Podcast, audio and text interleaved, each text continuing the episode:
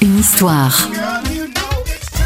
Les secrets et anecdotes de vos tubes préférés. Nous sommes en 1988, le groupe Milli Vanilli s'envole au sommet des charts et c'est Franck Farian, responsable du succès du groupe Bonnet M quelques décennies plus tôt, qui produit ce duo composé de l'allemand Robert Pilatus et du français Fabrice Morvan.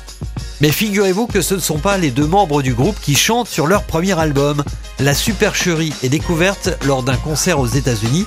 Girl You Know It's True, le plus gros succès du groupe, se classera quand même numéro 3 en France en février 1990. Milli Vanilli a vendu 30 millions de disques, mais le nom du groupe est associé à tout jamais à l'une des plus incroyables arnaques de l'histoire de la musique.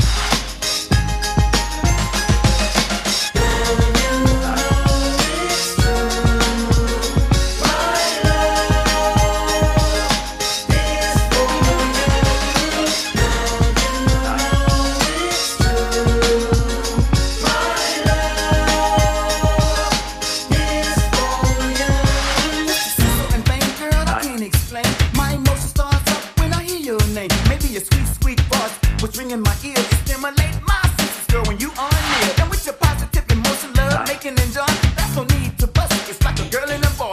These feelings I get, I often wonder why. So I thought I might discuss this, girl, just you and I. Now,